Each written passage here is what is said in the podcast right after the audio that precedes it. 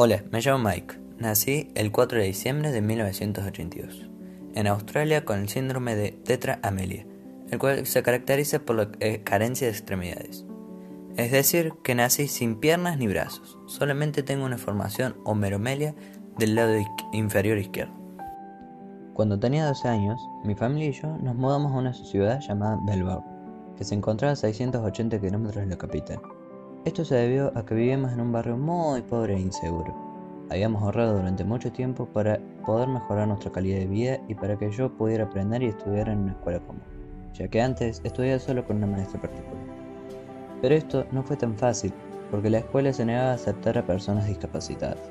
Entonces mis padres decidieron darme clases en mi casa hasta encontrar una solución. Dos años después de estudiar en mi casa, se estableció una nueva ley en donde se debían aceptar a todas las personas discapacitadas en los colegios.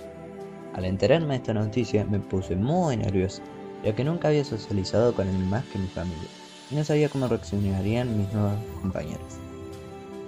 Y por fin había llegado el día. Cuando llegué, todos los chicos me miraban raro, no querían hablar y se reían de mí. Todo esto me sucedía día a día hasta que después de varios días me cansé y caí en una depresión que me llevó a hacer cosas que al día de hoy me arrepiento. Como una vez que intenté ahogarme en la mañana. Pero el último momento no lo hice porque recordé cuánto me amaban mis padres. Ellos me ayudaron a realizar cosas que no podía o que me resultaban muy difíciles de hacer. Me inspiraron a hacer la tarea del colegio y me apoyaron durante todos los días de mi vida. Son los mejores padres del mundo.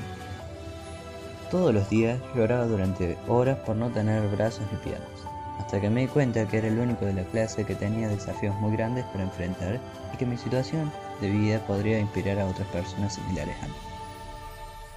Cuando estaba en mi casa me gustaba hacer varias cosas. Miraba mucho deporte en la tele, principalmente natación. Me las arreglaba para dibujar, hacía radio a mi familia.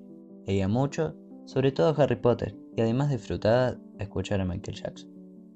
Ya a finales de sexto año, cerca de la graduación, el colegio preparó un viaje de estudio a un hotel de Sydney, como para despedir el año. El viaje fue muy largo. Cuando por fin estábamos en el lugar, un chico que siempre se burlaba de mí me empujó a la parte profunda de la pileta del hotel. En este momento mi vida pasó por delante de mis ojos. Gritaba con todas mis fuerzas, pero nadie me escuchaba. Me estaba ahogando poco a poco, hasta que inconscientemente me empecé a mover tan rápido y empecé a flotar. Ese mismo día me di cuenta que con mucho esfuerzo y voluntad podría hacer lo que me propusiera.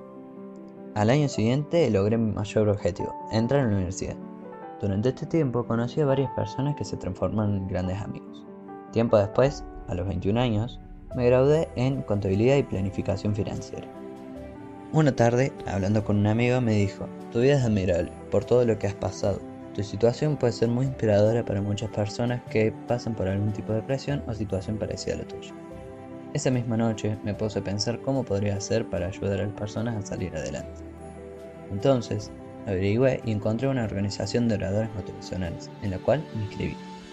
Durante todo este periodo de más de 10 años viajé por todo el mundo, donde conocí más de 30 países en los 5 continentes. En 2005 creé una organización llamada Life Without Limbs, con el fin de motivar a las personas sin extremidades como yo a vivir con las dificultades que nos toca afrontar en la vida. En donde hablamos de temas como el miedo, el rechazo, la depresión, el sufrimiento e incluso las oraciones sin respuesta. En 2008 filmé mi propio documental al que llamé Nacido sin extremidades. Y al año siguiente escribí mi propio libro llamado Sin brazos, sin piernas, sin preocupaciones. Aparte de este libro, escribí tres más y actué en una película muy famosa. Actualmente estoy casado, muy contento de lo que he podido lograr en mi vida a pesar de mi situación, y tengo cuatro hijos a los que amo con todo mi corazón. Para terminar, les dejo este mensaje. No te quejes de lo que te falta, agradece lo que tienes en tu vida y con esfuerzo podrás lograr todo lo que te propongas.